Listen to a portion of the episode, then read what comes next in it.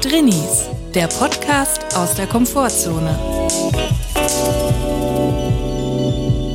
Herzlich willkommen. Es ist schon wieder Drini-Dienstag. Herzlich willkommen. Hallo. Hallo. Wir hoffen, es geht euch gut und wenn nicht, ist auch okay. Das wisst ihr ja inzwischen. Chris, wie geht's dir denn heute? Ich bin ehrlich, mir geht's gar nicht so gut. Ich fühle mich gerade so wie, wenn man kurz vorm Einschlafen ist und die ganzen peinlichen Sachen, die man in den letzten zehn Jahren gesagt hat, nochmal durch den Kopf gehen lässt ja. und man einfach ins Wehrweisen kommt, wie man in der Schweiz Wehrweisen. sagt. Ich habe gelernt, das sagt man in Deutschland nicht, aber ich finde das ein sehr gutes Wort. Wenn man Das klingt für mich nach so einem Tier aus dem Lab-Spiel. ja. Ich bin Wehrweisen, Level 4. Ja, so fühle ich mich auch etwa. Ich denke dabei an eine ganz bestimmte Situation, die mir immer wieder vorkommt. Und zwar, wenn man irgendwo zu einer Gruppe hinzustößt, also Gruppe ab zwei Personen, und die beiden Personen sagen dann, ha, lustig, über dich haben wir gerade gesprochen, und dann aber nicht sagen, was sie genau besprochen haben, sondern das einfach so sagen, ohne weitere Information.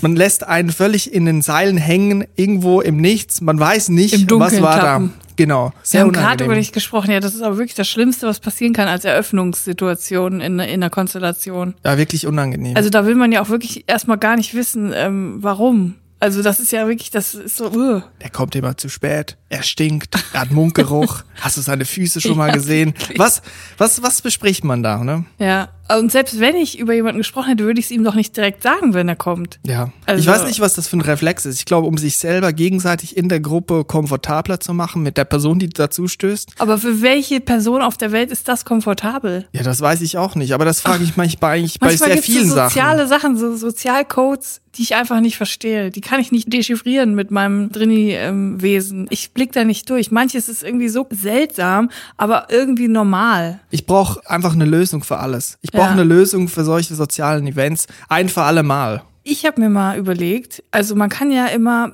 wir arbeiten ja bei Film und Fernsehen und dann ist es ja gang und gäbe, dass man mal für Szenen mhm. ein Stunt-Double hat. Mhm. Oder auch Lichtdouble, sowas gibt's ja auch, die dann einfach da ja. stehen, wo dann die Person später beim Dreh steht. Genau, für die Probe zum Ausleuchten. Ja. Und wenn man so zum Beispiel so ein Stunt-Double für so Alltagssituationen einfach buchen könnte, das ist halt geil. Weil ich frage ja. mich halt auch, manchmal sind es auch so Szenen, die sind nicht wirklich gefährlich, da muss man auch nicht mega krass was machen, aber man bucht halt ein Stunt-Double, um auf Nummer sicher zu gehen, dass ja. wirklich nichts passieren kann. Mhm. Einmal über den Tisch rollen zum Beispiel. Ja, genau, sowas. sowas. Und dann denke ich mir auch so, wo fängt das denn an? Ab wann kann man ein Stunt-Double buchen? Kann man ja. nicht auch anrufen und sagen, können Sie vielleicht zu mir kommen und dem Postboten die Tür aufmachen? ich hätte so gerne mein eigenes Stunt-Double für solche Situationen. Weil ganz ehrlich, ich würde lieber aus dem brennenden Helikopter springen, mhm. als beim Bäcker irgendwie drei verschiedene Sorten Brötchen zu bestellen. Ja. Das, also dann würde ich lieber noch den Sprung selber machen. Ein Stunt-Double, das HandwerkerInnen die Tür aufmacht. Ja, genau. Oder auch zum Geburtstag fährt. Zum eigenen wie auch zu denen von anderen. ja. Weißt du, wenn eine Party für dich macht. geplant ist, du bist 30, ja. dann schickst du ein Stunt-Double dahin. Ja, und die machen dann den Smalltalk für einen und so. Alle unangenehmen Sachen. Mich würde interessieren, vielleicht hören uns ja Stunt-Leute zu. Mhm. Ab welchem ähm, sozialen Ereignis, ab welcher Rolle, die ihr spielen müsst, kann man euch buchen? Ich ahne, dass es ähnlich wie bei uns AutorInnen ist. Das ist einfach eine Frage Frage vom Geld ist und da macht man eigentlich alles. ja, ich meine, wenn ich jetzt sage, ich weiß ja nicht, ich weiß nicht im Detail, wie teuer das ist, aber wenn ich sage, äh, ich buche dich jetzt für einen Tag mhm. und lass es aber so ein bisschen nebulös, was die Person machen muss. Ja. Und wenn sie dann vor Ort ist, sage ich, ja, du musst jetzt hier für mich einen Heizungsmann reinlassen und ja. um 16 Uhr musst du zum Bäckerei gehen, vier verschiedene Sorten Brötchen bestellen. Ja. Und danach musst du äh, Smalltalk mit der Nachbarin aus dem vierten Etage machen. ja. Wenn das Geld stimmt, ganz ehrlich, die wird doch nicht wieder nach Hause gehen dann. Ja, die guck Person. mal, Stunt-Leute sind ja auch eigentlich SchauspielerInnen die ja. bisschen risikobereit sind. Ja. Also die sich auch mal abends Die auch die Gefahr zu sterben lieben. Oder vom Hochhaus springen, Fallschirm springen können noch. Ja. Also eigentlich sind sie im Grunde genommen SchauspielerInnen, die bereit sind, an die Grenzen zu gehen. Und das ist ja eigentlich genau der perfekte Job, ne? Das sind Schauspielerinnen, denen ihr Leben ein bisschen weniger wert ist als anderen. Und deswegen, das, deswegen haben sie so einen hohen Marktwert. Und deswegen sind sie perfekt für unser Vorhaben, wenn man jetzt zu den Schwiegereltern an Weihnachten, am dritten Weihnachtstag muss. Das ist eigentlich perfekt. ja. Ich habe direkt was für unsere Rubrik Drinsider scharf nachgefragt. Eine scharfe Frage an dich, Julia. Affengeil. Drinsider scharf nachgefragt. Wir sind ja Drinis, der Podcast aus der Komfortzone bekanntermaßen, aber der zweite Untertitel, der wird immer gut und gerne verschwiegen, der heißt nämlich Drinis, der lösungsorientierte Podcast und darum geht's in dieser Rubrik, wo wir uns investigative Fragen zu sozialen Events stellen. Also wie geht man mit sozialen Events um, mit sehr spezifischen. Und ich habe mir eine Situation aus meinem Gedächtnis rausgesucht, die immer wieder vorkommt, vor allem wenn man aus einer Kleinstadt kommt, nämlich das Wartezimmer, wo man eine Person trifft, die man kennt. Also folgende Situation. Beim man Arzt oder bei der Ärztin? Man geht oder? zur Ärztin und da sind dann Leute, Fremde, und das ist aber auch eine Person, die man kennt und man muss dort warten dann, man setzt sich dazu. Die große Frage ist, Smalltalk ja oder nein mit der Person, die man kennt. Also im Prinzip will man es ja immer verhindern, aber man will ja auch nicht unsympathisch wirken. Ich habe mir immer gedacht, Wartezimmer, so wurde ich auch erzogen, ist absolute Verschwiegenheit. Da wird kein Wort gesagt, da wird höchstens mal Hallo und auf Wiedersehen gesagt, aber da wird nicht über nichts geredet. Ja. Meine Frage ist jetzt, wenn da jemand sitzt, die man kennt, eine Person, die man kennt, spricht man mit der Person? Wenn ja, spricht man auch über das Leiden, was man hat? Also fragt man, warum bist du da? Weil das ist ja so wie der Elefant im Raum, den man irgendwie beseitigen muss. Oder ist es, ist es zu krass? Geht man der Person zu nah und vor allem auch den anderen Wartenden? Ich würde sagen, auf keinen Fall miteinander sprechen. Aber das wirkt doch dann total unsympathisch. Nein, Wenn da eine Person also- ist, nehmen wir an, eine total outgoing Person, die erwartet, jetzt haben wir die, wir haben uns ein Jahr lang nicht mehr gesehen, zwei Jahre, drei Jahre. Jetzt kommt der Chris rein und sagt nichts zu mir, begrüßt mich noch nicht mal richtig. Nein, begrüßen ist schon in Ordnung. Man kann schon sagen, hey, alles okay. Ja, Okay, alles okay, sollte man vielleicht beim Ja Arzt eben, da fängst du schon an. Hey, wie geht's? Sagen, hey, schon, schon, schon schwarzes, ja, rotes ich würde Tuch. vielleicht so rüberwinken. So, Hi. Dass man sich gesehen hat. So, aber ganz So wie ein klar, Busfahrer. Ich finde, in, in einem Wartezimmer haben Gespräche nichts verloren. Weil, nicht nur, weil man selber oft in der Verfassung ist, dass man nicht über irgendwas sprechen will, man ist ja aus Gründen dort, Mhm. Aber auch, weil andere fremde Personen im Wartezimmer sind, von denen man nicht weiß, was sie haben. Es kann Mhm. Genau. auch sein, dass die krasse Migräne haben oder sonst irgendwas. Und wenn dann Leute anfangen zu labern, wird es denen viel zu viel. Deswegen einfach ruhig sein. Das ist schon mal der erste Punkt. Und der zweite Punkt ist einfach, generell im öffentlichen Raum mit fremden Personen um mich rum, will ich einfach nicht so laut über äh, Sachen reden, die niemandem was angehen. Das ist völlig klar auch für mich. Aber das Problem ist, es gibt Leute, die erwarten, dass man mit einem spricht. Was macht man dann? Oder was macht man, wenn die andere Person, die man kennt, anfängt mit einem zu sprechen und im schlimmsten Fall noch fragt, wie geht's dir? Ich glaube, ich würde dann im Zweifel eine Krankheit vortäuschen, die es mir nicht erlaubt zu sprechen. Ich würde dann sagen, So auf den Hals, mm, so auf den Hals zeigen. So. Ja, weil ich finde, das ist einfach ein No-Go. Und was ist dann, wenn neben dir jemand sitzt mit einem ernsthaften Halsleiden, eine äh, chronische Krankheit, eine Person, die vielleicht jeden zweiten Mittwoch da sitzt, weil es ihr so schlecht geht und du machst hier den, den Clown? Ja gut, für ein Unheil muss man sich entscheiden und dann ähm, im Zweifel lieber das, mit dem ich den Leuten am wenigsten auf den Sack gehe. Im Prinzip kann man sagen, das Wartezimmer einfach vermeiden, einfach pünktlich zum Termin erscheinen und wenn die Person sagt an der Theke, ja, sie müssen noch sich kurz gedulden, sagt man, ich warte mal eben kurz draußen. Vielleicht ist das eine Lösung. Ja. Ich habe es noch nie gemacht, aber vielleicht, wenn es die Immobilie, wo sich das Wartezimmer befindet, Der erlaubt, Grundriss. Dann kann man ja vielleicht sogar so vor die Tür stehen, wo man das sieht. Ich bin aber eine Person, ich weiß es sehr zu schätzen, dass so Wartezimmer immer so oldschool Lesezirkel-Zeitschriften Ja. hat. Es gibt da wirklich immer alles. Die Barbara, die Bild am Sonntag, Mhm. die Bild der Frau. Also wirklich die richtigen Scheißzeitschriften. Und da kommt man ja sonst nie zu, die zu lesen, weil wer hat, also wer, wer, wer, wer kauft das schon? Aber beim Arzt, bei der Ärztin liegen die immer bereit und dann blätter ich mich da durch und dann bringe ich mich richtig schon mal in Rage für meinen Termin, den ich gleich habe. Und dann, dann kann man auch sehr gut Smalltalk aus dem Weg gehen, indem man einfach sehr vertieft in die neue Barbara ist. Ja, Da muss man aber auch abgebrüht sein. Wenn da wirklich jemand dazustößt, die man kennt und dann einfach so tun, als würde man lesen, da muss man abgebrüht sein. Aber ich nehme die Challenge gerne an fürs nächste Mal, wenn ich beim Arzt bin. Vielleicht auch deswegen immer so ein bisschen inkognito rausgehen. Also ein bisschen. Du meinst mit so einem Trenchcoat und so einem Hut oder wie genau? Die, die Mütze so ein bisschen zu tief ziehen, vielleicht mal eine andere Brille, die man nur für besondere Anlässe anzieht, Mantel, den noch keiner kennt. Immer so ein bisschen, dass man nicht auf den ersten Blick direkt identifizierbar ist und dass man sich dann gut hinter einer Barbara verstecken kann. Ich hatte auch schon die Situation, dass man draußen jetzt mit Alltagsmaske rumläuft und dann Blicke sich treffen. Und manchmal war ich mir nicht sicher, ob ich die Person kenne oder nicht. Und was denkst du? Schützt die Alltagsmaske eher von unangenehmen Begegnungen oder es verleitet sie sogar noch dazu, dass Leute sich ansprechen und sagen, sag mal, Chris, bist du's?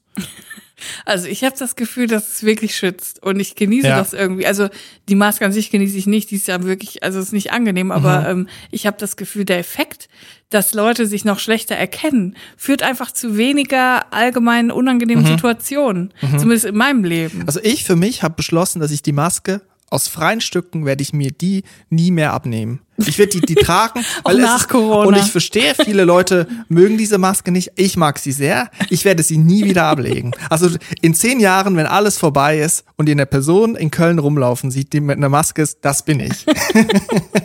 Aber dann weiß ja jeder, dass du es bist. Du hast den Witz verstanden, Julia. oh Gott, ich bin so blöd. Das war's mit Drinsider. Drinsider. Scharf nachgefragt. Julia, heute ist die große Folge der Fragen. Ich habe nämlich Ja. eine Frage schon wieder an dich. Was sind die fünf bekanntesten Schweizer Promis, die du kennst? äh, Peach Weber. also Ding- meinst du in der Schweiz bekannt oder auf der Welt Global, bekannt? international, Global, international. okay. Chris Sommer? Nein, okay, also wirklich die, Aber der Schlagersänger, nicht ich. ja, mit den Papayas. nee, Moment, also auf jeden Fall Roger Federer, Ja, ähm, DJ Bobo, auf jeden Fall. René, René Boomer. Hazelbrugger, Ja, klar. ähm, Michelle Hunziker. Ja, oft vergessen. Fällt dir noch Oh, jemand da wird ein? schon knapp. Und da steige ich ein. Eine Person, die oft und gut und gerne vergessen wird. In Deutschland und auch international. Und ich würde auch sagen, in der Anderswelt. Vincent Raven. Vincent Raven. Ich hab, Vincent Raven. Ich, ich Der hab die, Schweizer? Also es ist ein Schweizer. Und ich habe diese Woche ein Bild von ihm geteilt und daraufhin habe ich eine brisante Zuschrift bekommen. Vielleicht muss ich aber anders anfangen. Man muss noch mal sagen, was ist eigentlich Vincent Raven? Vin- Vincent Raven ist ein sogenannter Mentalist, der bekannt wurde durch die Erfolgsshow Next Uri Geller. Die war so 2008. Da war noch Fernsehen Das richtig war legendär. groß. Da war doch eine ähm, Farid? Farid Bang. Nee. Nein, Farid. Farid der Mentalist. Farid der Mentalist. Ja, und, und der ich hat behaupte, ich der mit der Nailgun, Ja. dieses Meme und ich behaupte Stop it, Farid. Are children watching. Und ich sage es dir, ich behaupte, mein Freund Erfan und mein Bruder, die haben das Meme-Game erfunden 2008, weil die haben schon als Running Gag früher immer gesagt, stop it, Farid. Wenn irgendwas, wenn irgendwas aus dem Ruder gelaufen ist so geil, Auch das in der sag ich Schule. heute jemand, noch. jemand hat einen Papierknüllen durchs Klassenzimmer geworfen, dann Erfan, stop it, Farid. Stop it, Farid. Are children watching. Ja. Kurze Erklärung, muss dazu sagen, Uri Meinst- Geller musste während des Auftritts von Farid einschreiten, weil Farid hatte eine Nagelpistole Ja. und wollte sich damit in die Hand oder in den Nein, Kopf. in den Kopf. Ich glaube, der hat irgendwie die Leute angeleitet, dass sie ihm sagen sollen, wo er sich hinballern Ja, das soll. war richtig krass. Und Aber das war wirklich so 20.15 Uhr pro 7, also Ja. wirklich noch Kinder dabei. Und da musste Uri Geller einschalten, als er sich gerade mit Stop der. Nagelpistole in den Kopf schießen wollte. Stop it, Farid. There are children Ja. watching. Aber ich glaube, es gibt auch so Enthüllungsvideos, dass man sieht halt, dass die Nailgun gar nicht angeschlossen war. Ja, ne? Die wurden nicht, noch nicht mal eingesteckt. Also für mich, das ist peinlich. Trotzdem sollte man es einfach nicht zeigen, weil es auch Leute gibt, die sowas nachmachen. Ja, klar. Also ich habe damals auch wirklich meine Uhr auf den Fernseher gelegt und gedacht, mit meinem Vater zusammen, jetzt gleich geht's rund. Und wir nehmen Kontakt zu den Aliens auf. Nee, das war eine andere Show, oder? Kontakt zu den Aliens aufnehmen. Es gab Boah, noch mal so eine, weiß ich ich glaube, es gab so ein Das war so Spin-off. eine kranke Wir Zeit. nehmen auf Pro 7 um 20.15 Uhr Kontakt zu den Außerirdischen auf. Das war eine geile Zeit. Aber Moment, das mit der Uhr, ach so, die sollten dann wieder laufen, ne? so Ja. stehen gebliebene Armbanduhren. Ja, ja, und, und da bin ich auch komplett davon überzeugt, dass das klappt. Das hat auch gar Wegen nichts mit Mag Magnetfeldern? Nein, das hat überhaupt nichts mit Magnetfeldern vom Fernsehen zu tun. Das sind die übernatürlichen Kräfte von Uri Geller. Auf so, eindeutig. ja. Und Vincent Raven war da als Teilnehmer und ich meine, er hat sogar gewonnen. Und der war halt so ein langer Lederkluft, sah ein bisschen aus wie Bon Jovi. Never forget, ey. Ein bisschen Bon Jovi, aber mit zu viel Schnaps drin. Der Bon und Jovi der Sonne. von Wacken. So sieht der aus. Und der hat einen Rabe dabei, Korax. Und, Korax. und ich meine, der, der Rabe hat ihm als Medium gedient, zur Anderswelt äh, Kontakt aufzunehmen, also zu den Toten. Und er hat aber auch mit Korax kommuniziert. Also er hat gesagt, er könnte mit seinem Raben sprechen. Ja oder? klar, und der Rabe hat mit den Toten gesprochen, Ja. genau so war's. Okay. Und genau dafür wurde Vincent Raven übrigens auch kritisiert. Habe ich auf Wikipedia gelesen. Vincent Raven ist in Zauberkreisen umstritten, da er vorgibt, tatsächlich magische Fähigkeiten zu haben. Der Präsident des Magischen Rings der Schweiz, einer Vereinigung von Berufs- und Amateurzauberern, sagte, es sei unverantwortlich, dass Raven behaupte, er könne Kontakt zu Toten aufnehmen. Das ist so geil. Der, ist, der denkt halt wirklich, er ist ein Zauberer. Also es ist nicht Ja, nur das ein denke Show ich auch. sondern Was denkst du denn? Ich Vincent Raven hat magische Kräfte. ich habe mal ein Video gesehen, wo Korax Vincent Raven angeschissen hat. Live in der Show, das fand ich lustig. Aber interessant, dass er von sich selber das wirklich denkt, weil ähm, das finde ich auch mal ein interessantes Insight von so Mentalisten, die wirklich denken, dass sie das können. Aber dann wird es auch schnell gefährlich, wenn sie sich die Sachen wirklich Mhm. zutrauen auf der Bühne, oder? Naja, ich finde, es ist absolut ungefährlich. Ich vertraue Vincent Raven komplett. Und mein Freund hat mir nämlich berichtet, Vincent Raven hat in einer großen Stadt in der Schweiz, ich kann die Stadt ja nennen, in Bern hat er einen Keller, wo er so seine Shows abgehalten hat. Und zwar hat, weil er schon lange nicht mehr da ist. Vincent Raven ist nämlich verschwunden. Aber mein Freund hatte vor zwei, drei Jahren Zugang zu diesem Keller. Ich kann nicht genau sagen, warum, aber er hatte Zugang zu diesem Keller und er war in diesem Keller. Einige Male. Und diesem Keller ist immer noch alles so stehen und liegen gelassen, als hätte Vincent Raven flüchten müssen. Sein Mantel ist da, so, Was, so, der Originalmantel von so ein Vincent Raven? Käfig. Ja klar, der Origi- Kerzen, so ein Käfig für die Ah. Raben, schummriges Licht. Und der Briefkasten ist komplett überfüllt mit äh, Briefen von Krankenkasse. wahrscheinlich. Ja, aber wo ist er denn? Ist er im Jenseits oder Ja, wo ist hab- er hingeflohen? Ich habe ein bisschen recherchiert. 2017, das war noch so ein großes Ding, ist ein Rabe verschwunden. Vincent Raven sagt, der Rabe wurde gestohlen und zwar an der tschechischen Grenze, österreich-tschechische Grenze. Ich glaube, Vincent Raven hat einfach vergessen, das Törchen des Käfigs wieder zuzumachen. Wahrscheinlich ist der Rabe einfach geflohen. Auch 2017, das sind die letzten Meldungen zu Vincent Raven, war die Hauptattraktion und Stargast bei der Eröffnung der Sommerrodelbahn-Saison in der Schweiz. der hat im, äh, so im Bündnerland hat er dort so eine Sommerrodelbahn eröffnet. Und da war er Stargast. Und Wer das, kennt ihn nicht, den sommerlichen Vincent Raven? ja, das war die letzten Meldungen. Seither ist er verschwunden. Ja, aber das ist doch mysteriös. Ich weiß nicht, vielleicht ist er äh, davon geflogen. Was ich auch gefunden habe, und ich glaube, der Song ist gar nicht so unbekannt, aber die Leute, die ihn noch nicht kennen, Vincent Ravens Song Schwarze Seelen tanzt. Und das ist so ein Trance-Ding, was er irgendwie mal rausgehauen hat vor ein paar Jahren und das finde ich richtig geil. Und ich habe mir den Song angehört und das ist schon sehr mystisch und auch klingt auch sehr gefährlich. Aber das Problem bei Vincent Raven ist, als Schweizer spielt ihm natürlich so ein bisschen der Akzent rein dieses ähm, gerollte R und auch klar, die Vokale sind so ein bisschen heller gefärbt als es im nicht so Deutschen. richtig gruselig finden. Genau, er singt dann, also er, er singt auch nicht, sondern er spricht so ein bisschen H.P. Baxter-mäßig. Ja. Der singt ja auch nicht. Und dann sagt er sowas Sachen wie, The Raven is back. Oder Schwarze Seelen tanzt. Schwarze Seelen tanzt. Dann gibt's so ein Bild ab, das finde ich richtig geil, da habe ich richtig Der sagt abgezappelt. aber, So. die Prophezeiung. Die Prophezeiung. Man kann es halt gar nicht ernst nehmen, weil er halt Schweizerdeutsch spricht. Geh Also ich deinen habe steinigen Weg und finde das Licht. hab null Angst, wenn ich das höre. Ich habe eher Bock, so ein bisschen Käseraclette zu machen oder ich, so. und ich habe auch den Eindruck, der hat zwei Vokabelhefte gefunden. Das eine ist Lateinisch und das andere ist Französisch. Und dann sagt er zum Beispiel so Wörter wie jeune homme fromage, also junger Mann Käse. Vielleicht habe ich es auch falsch verstanden, aber das höre ich dann mindestens so raus. Der hat einfach so ein bisschen aufgeschlagen, guckt, was. Der spricht einfach nur ein paar Wörter. So spricht er dann, so lateinisch, keine Ahnung, was das heißt, Salve, so. Und Für mich ist das ein Smash-Hit. ja, und ich habe jetzt den Eindruck, gerade in diesen schwierigen Zeiten, man braucht eine Identifikationsfigur, die auch zeigt, es gibt noch mehr als das Irdische. Man braucht jemand, der einen Hoffnung schenkt. Und wer könnte da nicht besser passen als Vincent Raven? Ja. Nun gut, Vincent Raven ist weg. Es braucht also einen neuen Vincent Raven. Ich meine, das ist einer von fünf Promis aus der Schweiz. Irgendjemand muss sein Erbe antreten. Ja, und ich würde mich jetzt natürlich bereit erklären, das zu übernehmen. Diese Bürde würde ich nehmen. Ich bin dafür. ich Aber bitte nicht die Haare lang wachsen lassen. Natürlich, das gehört dazu. Und ich sehe es gar nicht so, dass ich mich jetzt selber inszenieren will, sondern es geht darum, dass ich der Gesellschaft einen Dienst leisten will. Ja. Und vielleicht, vielleicht werdet ihr in den nächsten Wochen, nächsten Tagen irgendwo mal einen Rabe vorbeifliegen sehen und das könnte dann meiner sein. Oder ich hört einen Song irgendwo oder ihr hört in eurem Schlaf einen kleiner Zauberspruch, der euch Freude bereitet. Die Prophezeiung. Die, Bra die schwarze Seelen Wir tanzt. müssen auch mal so einen Song aufnehmen, aber dann einfach mit den französischen Wörtern, die wir in der Schule gelernt haben. Arthur ton perroquet. Laissons-y à la piscine. Prendre une douche, c'est obligatoire. Mais regarde Bernard. Der bronze. Et boum, c'est le choc. Quatre baguettes pour le prix de deux. Je m'appelle Hans.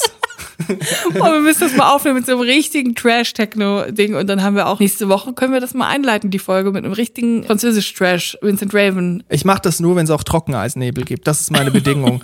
Und kann man nicht auch mal Julia Leischig dafür irgendwie gewinnen, dass sie mal so eine Promi-Edition macht von Vermisst, dieser Sendung, wo man äh, Familienmitglieder sucht? Ja. Und zwar meine Idee, wir als Normalos fragen Julia Leischig, was ist eigentlich aus Vincent Raven geworden? Und dann sucht sie den. Oder was ist eigentlich, wo ist eigentlich Marco ist Schreil? Ulf von Big Brother? Genau. Was ist mit denen passiert? Vielleicht will man es dann doch nicht so genau wissen. Könnte sich Ich will herausstellen. es auf jeden Fall wissen. Aber ich würde gern wissen, was mit Vincent Raven ist. Ich habe gesehen, dass er Sachen noch postet auf Facebook. Vielleicht aus der Anderswelt aber schon. Man weiß es nicht. Ich war auch mal in der Anderswelt unterwegs. Ich habe das schon mal angedeutet in einer anderen Folge. Ich war tatsächlich mal Teilnehmerin bei einer Hypnose-Show. Im Fernsehen? Nein, um Gottes Willen. Nein, besser. Es war im Moviepark in Bottrop Kirchhellen. Das sind manchmal, also ich weiß nicht, ob das immer noch ist. Ich weiß gar nicht mehr, ob es den Park noch gibt.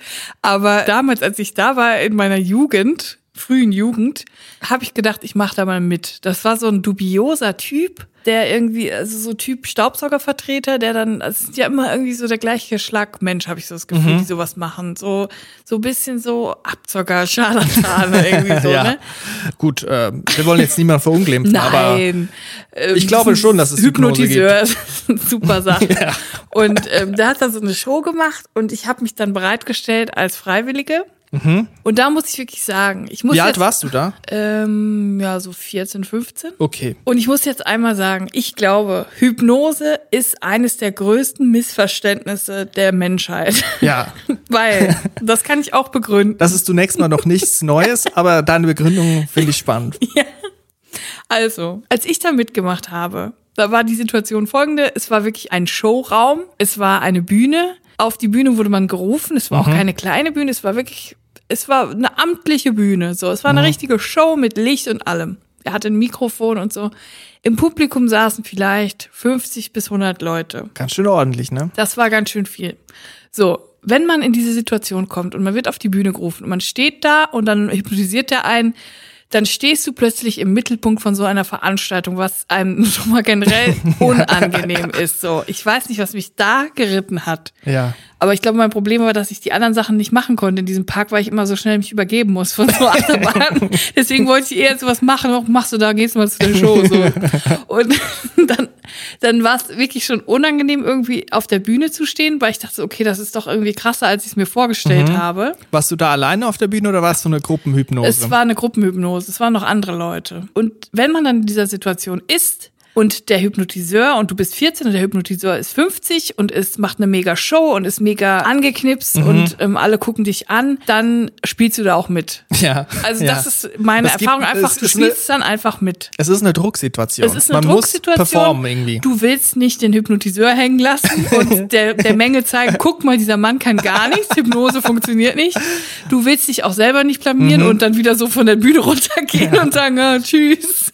Das ist alles, alles ist in diesem Moment peinlich und es passiert alles so schnell und du wirst so schnell in diesen, in diese Show reingezogen, dass du quasi dich nicht dagegen wehren kannst, dass du es einfach machst. Ja. Und ähm, das hat nichts mit Hypnose zu tun oder damit, dass ich in einer Anderswelt unterwegs war, sondern das war einfach eine sehr unangenehme Situation. Und als Drini war ich nochmal doppelt belastet, weil du willst dann auch nicht unangenehm auffallen im Sinne von, ich stell den bloß. Ich möchte, Ja. ich möchte niemanden bloßstellen. Man will ihn ja nicht enttäuschen auch. Man, ich möchte ihn nicht enttäuschen und ja aus Höflichkeit, aus Höflichkeit spielt man dann mit. Ja. Und das ist nämlich ein riesen Missverständnis, weil im Nachhinein denke ich so, damit habe ich ihm auch keinen Gefallen, weil er wiederum dachte dann, dass seine Hypnose funktioniert. Und so ist es, glaube ich, seit Jahrzehnten und Jahrhunderten, dass die Leute mitspielen, um den nicht zu enttäuschen. Und der daraufhin denkt, Ja. wow, ich bin ein krasser Hypnotiseur. Und so geht es weiter und weiter und weiter. Und ähm, so machen die dann halt weiterhin Geld. So. Und das war wirklich unangenehm. Und ich habe da wirklich so getan, als wäre ich eine Putzfrau und würde den Boden putzen. Und ich habe wirklich so getan, als wäre ich Britney Spears und würde gerade One More Time performen, Hit Me Baby One More Time. Und danach dachte ich nur so, fuck, das war so peinlich. Ja.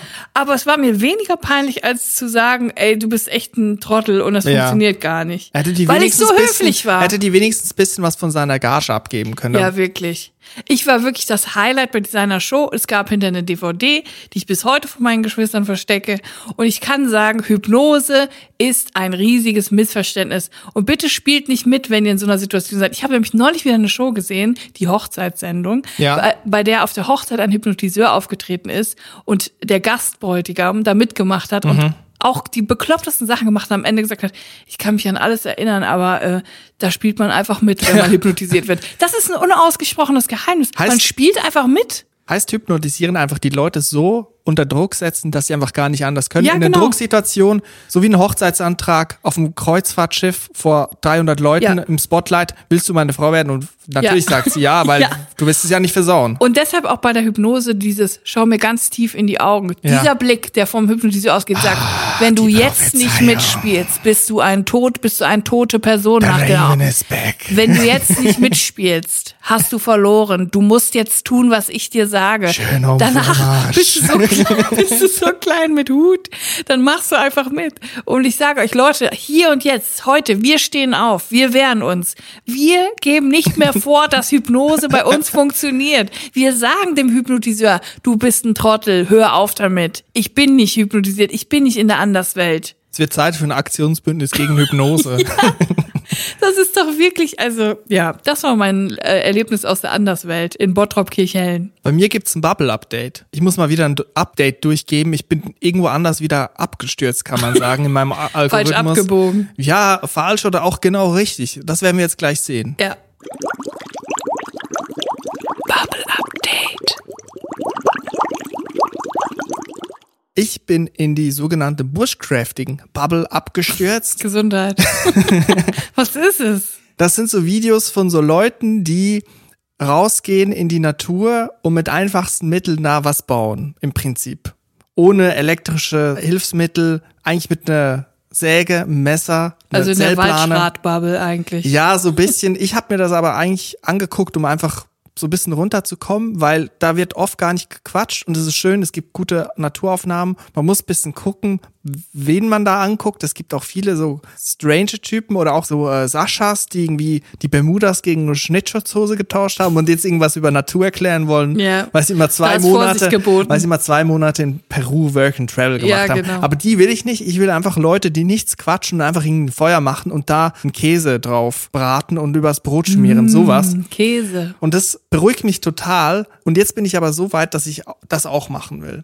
Aber Willst du das machen oder willst du auch so Videos drehen? Nein, ich will keine Videos drehen, ich will einfach nur Bushcrafting machen.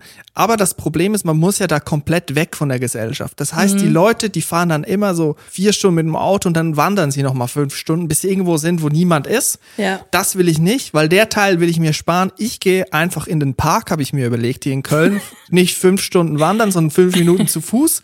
Und dann gehe ich da mit meinem 2000 Euro Schlafsack, weil die Typen sind auch immer verdammt gut ausgerüstet. Natürlich. 2000 Euro Schlafsack, eine DD, alte DDR-Zellplane, weil ich gelesen habe, die seien verdammt gut. Dann kaufe ich mir so ein Riesenmesser und dann bin ich vielleicht einfach im, bald im Stadtwald oder im Blücherpark Und oder wirst so. direkt nach zwei Sekunden von der Polizei abgeführt. Ich hab weil mir du ein überlegt- Riesenmesser dabei. Ich habe mir überlegt, vielleicht könnte ich da auch einen neuen Raben suchen für meine Chris Raven äh, Aktion. Die Prophezeiung. Wahrscheinlich so eine, so eine Stadttaube, die dann einfach so dein Tier wird. Aber das, finde ich gut, weil dann, dann bist du noch, äh, du bist zwar in der Natur, aber du kannst dann auch fußläufig zu Rewe. Mhm. Ja, genau. Rüber. Und in Köln besonders gut, weil die Rewe-Dichte ist ja sehr, sehr hoch. Man ist immer fünf Minuten vom nächsten Rewe entfernt. Höchstens, allerhöchstens. Und das würde natürlich super passen für mich. Also wenn jetzt jemanden sieht am Aachener Weiher eingemurmelten Schlafsack, vielleicht bin ich das, vielleicht auch nicht. Und Julia, bist du auch in der Bubble abgestürzt jetzt? Es ist sehr gut, dass du fragst, weil ich bin tatsächlich gerade in der Bubble. Ich bin nämlich gerade in der Kochwelt unterwegs und da gibt es ein ganz spezifisches Thema und das ist Kartoffelpüree-Zubereitung. Mm. Kartoffelpüree, ein Riesenthema. Man denkt Lecker. es nicht, aber man kann es auf so viele verschiedene Arten, Arten und Weisen machen. Und ich, ich hatte letzte Woche Das wirklich ist das Deutscheste, was ich je gehört ich habe. muss das aber jetzt wirklich mal sagen. Ich hatte ein Aha-Erlebnis. Ich habe mich da wirklich tief reingefuchst und ich habe wirklich verschiedenste Arten von Kartoffelpüree ausprobiert. Aber ich habe eine, wie nennt man das, eine Epiphanie, eine, eine Erleuchtung gehabt beim Kochen. Das war so geil. Ich muss ganz kurz Disclaimer: Das Gericht wird nicht vegetarisch zubereitet, aber es hebt das Kartoffelpüree auf ein ganz neues Level. Es geht darum, die Kartoffeln erstmal zu schälen und dann in kleine Würfel zu schneiden, damit die auch äh, alle gleichmäßig durch sind. Dann kocht man sie, aber, und jetzt kommt der entscheidende Schritt, man kocht sie nicht in Wasser, man kocht sie in Hühnerbrühe. Oh, aha. Das ja. klingt jetzt erstmal so, äh, was, wieso? Und glaubt mir, Leute, macht es einfach. Tut, was ich euch sage. Kocht eure Kartoffeln in Hühnerbrühe. Wenn sie durch sind, nehmt ihr sie raus. Dann könnt ihr sie mit einer Gabel zermanschen. Mhm. Und ihr werdet es nicht glauben. Es ist richtig krass. Dann haben sie schon einen richtig geilen Geschmack angenommen. Mhm. Und dann wird's aber noch geiler. Und zwar mit folgenden zwei Schritten. Als nächsten Schritt macht man Butter rein. Und zwar nicht aus dem Kühlschrank kalte Butter rein, sondern Mhm. Die Butter muss vorher in einem kleinen Topf Boah, nee. erwärmt werden. Da Doch. bin ich raus, mir viel zu Nein, aufwendig. nein, nein. Kochen ist Ich bei mir weiß. maximal zwei Ich Schritte. weiß, aber es lohnt sich. Der Weg lohnt sich. Es ist wieder Jakobs Kartoffelpürees. äh, Es lohnt sich. Hühnerbrühe, Nein. Butter, es ist mir ein Nein, Schritt zu viel. Es lohnt sich. Das Ergebnis ist phänomenal. Ihr müsst die Butter warm werden lassen, dann tut ihr die Butter rein, dann verrührt ihr. Ganz wichtig, dass ihr die Butter als Mhm. Oh, erstes rühren macht. auch noch. dann verrührt ihr das. Und dann kommt der dritte Schritt. Dann kommt Sahne ins Spiel. Mhm. Und zwar nicht aus, aus der Tüte direkt rein. Ihr macht sie in einen Kochtopf und dann macht ihr da Knoblauch rein, so drei, vier, zehn. Oh. Ja. Könnt ihr einmal so halbieren und reintun. Und ein Stängel Rosmarin. So, und das lasst ihr jetzt, Rosmarin auch das noch. lasst ihr jetzt fünf bis zehn Minuten leicht köcheln. Dann holt ihr das Zeug da raus mit der Schaumkelle, holt ihr alles Knoblauch, äh, Gestrüpp, alles rausholen. Mhm. Das nur, oder ihr macht es durch ein Sieb, könnt ihr auch machen. Und die Sahne dann in das Kartoffelpüree reinrühren. Und dann macht ihr noch ein bisschen Schnittlauch drauf. Alles klar, Johann Lafer. Ich muss jetzt sagen, ich bin so tief in der Kartoffelpüree-Bubble Ja. gerade, dass ich jetzt wirklich mit bestem Gewissen behaupten kann, das ist das beste Kartoffelpüree, was ich in meinem ganzen Leben gegessen Aber habe. was heißt das? Guckst du Videos auf YouTube, wo die Ja, Kartoffelpüree alles. machen? Ich gu- guck TikTok, YouTube, ich lese mir Rezepte durch, ich mache alles. Ich bin nämlich auf der Suche gewesen nach dem ultimativen Kartoffelpüree und der Trick mit der Hühnerbrühe ist das ultimative, mehr geht nicht. Es gibt doch auch diesen TikTok-Ofenkartoffeln-Trend oder so, habe ich bei Spiegel Ja, gelesen. das sind Aber- Knoblauchkartoffeln. Aber da- ein Ding ist, wenn über einen Trend von TikTok berichtet wird, dann ist der Trend eigentlich schon wieder, der Hype schon wieder vorüber, ne? Ja, das Problem ist, dass wir das immer als letztes mitkriegen, weil Ja. wir halt nicht bei TikTok unterwegs sind, weil da werden, glaube ich, wirklich geile äh, Zu alt. Ideen. Zu alt. Wir sind einfach zu alt. Wahrscheinlich. Und wir sind alt und peinlich. Aber probiert bitte dieses Kartoffelpüree aus. Und ich werde gleich nach der Podcastaufnahme meinen Rucksack packen, werde mein Messer und nehme noch ein bisschen eingetuppert von deinem Kartoffelpüree mit, wenn ich keinen Hasen am Aachener Weiher finde, den ja, ich erlegen kann. schmecken auf jeden Fall. Das war's mit dem Bubble Update. Update. Nochmal zu Vincent Raven. Also, die Prophezeiung. Ja, bitte? mein Freund hat ja gesagt, dass der Briefkasten von Vincent Raven überquillt. Ja. Meinst du? Wie bei Vincent- uns. ja, meinst du, Vincent Raven ist vielleicht auch ein Drenny? Er kann die Post wohl offensichtlich ja nicht annehmen. Ja, vielleicht ist die Angst vor der Post so groß geworden, dass er dann einfach das Land verlassen hat. Das kann ich auch verstehen. Und vielleicht hat er auch seine Raben nur, weil er nicht so gerne mit Menschen spricht. Vielleicht ist er einfach ein astreiner Drenny. Schwarze Seelen tanzt. Der nächste Trainee des Monats, Vincent Raven. Herzlichen Glückwunsch. Vielleicht meldet er sich ja mal bei uns, das wäre schön. Da sind wir auf jeden Fall schon beim guten Thema. Denn heute steht das Highlight des Monats an. The Drinny of the Month wird mal wieder gewählt. Beziehungsweise wir haben ihn schon ausgewählt und jetzt ist Zeit für einen Tusch.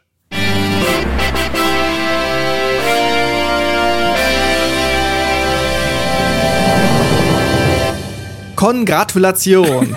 Drenny of the Month. Die Prophezeiung. also. Drinny des Monats ist Tobi, der eigentlich gar nicht Tobi heißt. Aber dazu is kommen wir. dazu kommen wir jetzt. Mit welcher Geschichte gewinnt denn Tobi? Die wird jetzt von mir verlesen. Hallo liebe Drinnies. Kurz vorab, solltet ihr meine Mail im Podcast vorlesen, nehmt bitte nicht meinen richtigen Namen, sondern nennt mich Tobi. Achso, Okay. hat er sich jetzt Tobi ausgedacht? er hat sich Tobi ausgedacht. Er nennt darf nicht- ich- er heißt eigentlich nicht Er Tobi. heißt eigentlich nicht Tobi. Er Auch nicht ganz, Tobias. Nein, er heißt ganz anders. Und ich möchte jetzt eine Frage stellen. Du kannst dir jeden Namen nehmen den, der Welt, den es gibt. Oder auch den es nicht gibt. Und du entscheidest dich für Tobias. Mhm. Ja. Du könntest auch Hieronymus nehmen oder Fatih Oder- McFartface. Oder Farid Du oder kannst, Ubi. du kannst alles nehmen und nimmst Tobi. Das muss man wollen. Das Ja. sage ich dazu. Aber weiter geht's. Hier also meine Bewerbung zum Drini des Monats. Meine Freundin hat mir vor ein paar Jahren zum Geburtstag zwei Tickets für ein Gin-Tasting geschenkt. Ich habe wirklich keine Ahnung, wie sie darauf gekommen ist, weil ich gar keinen Gin trinke und mich auch null für Alkohol interessiere. Aber sie war so überzeugt davon, dass ich mir mal gewünscht hätte, zusammen mit meinem besten Freund zu einem Gin-Tasting zu gehen, dass ich es ihr fast selbst geglaubt hätte. Dazu muss man sagen, dass besagter Freund schon lange nicht mehr mein bester Freund war, eigentlich auch immer nur ein guter Freund war und sich das Ganze inzwischen zum guten Bekannten entwickelt hat. Als meine Freundin und ich zusammenkamen, habe ich ihr damals nur erzählt, das wäre mein bester Kumpel, weil ich dachte, sowas muss man haben, um nicht wie ein verzweifelter Einsiedler zu gelten. Jedenfalls hatte ich dann diese Tickets für das Gin-Tasting und sollte mit meinem besten Freund dahin gehen. Hochprozentigen Alkohol pur trinken mit 20 anderen fremden Leuten und einem guten Bekannten. In meinen Augen ein absolutes Horrorszenario. Ich wollte aber meiner Freundin nicht vor den Kopf stoßen. Als der Abend dann kam, habe ich tatsächlich pünktlich die Wohnung verlassen. Statt zum Gin-Tasting zu gehen, bin ich allein ins Kino. Star Wars Episode 8. Es war mega geil. Danach habe ich noch eine sehr lange Runde um den Block gedreht und damit es zeittechnisch hinkommt, habe ich dann noch am Kiosk einen richtig ekelhaften kurzen gekauft und auf dem Heimweg getrunken, damit ich auch eine stilechte Fahne habe. naja, rückblickend nicht mein stolzestes Erlebnis. Mach weiter so. Liebe Grüße. Tobi, du hast es verdient, du bist Trainer des Monats. Herzlichen Glückwunsch. Herzlichen Glückwunsch. Aber bitte redet doch mit euren PartnerInnen darüber, wenn ihr irgendwas gar nicht mögt. Ja. Vor allem auch der Chin-Hype ist jetzt zum Glück wieder vorbei. Ne? Der ist ja eigentlich schon seit zehn Jahren vorbei, das aber der schwappt immer noch so weiter. Das Interessante, wenn man so in Kleinstädten ist, auch da, wo ich herkomme, da kommt das gerade so an. Da kommt auch jetzt gerade ja. Handlettering an und ich bin sicher, nächstes Jahr kommt da auch Electroswing ja. noch an. Handlettering, Poetry Slam und Gin-Wortspiele. Das kommt auch gerade so bei der, bei der Christenbubble schon an. Ja, also wenn genau. es da ankommt, ist es wirklich letzte Station. da müsst ihr jetzt wirklich mal aufpassen, was ihr da macht.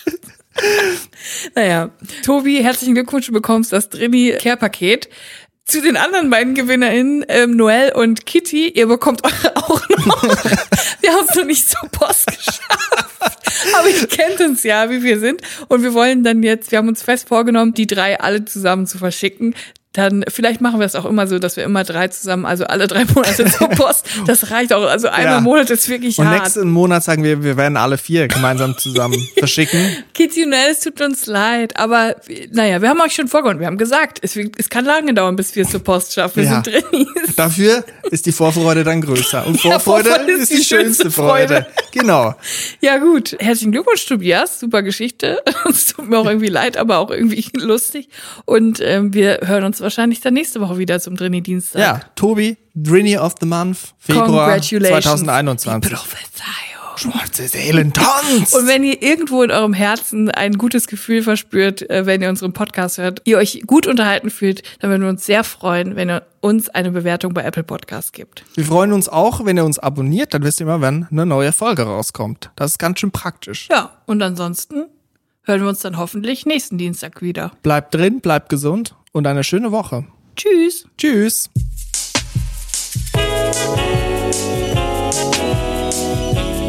Drinnies, der Podcast aus der Komfortzone.